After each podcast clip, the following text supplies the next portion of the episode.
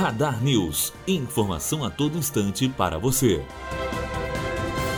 Antônio Palocci vai à sede da Justiça Federal para colocar tornozeleira eletrônica. Ex-ministro foi liberado para cumprir a pena em prisão domiciliar. Ele foi beneficiado devido ao acordo de delação premiada. Matheus Azevedo, aluno do primeiro ano de jornalismo direto para a rádio Unifoa, formando para a vida. Radar News. Informação a todo instante para você.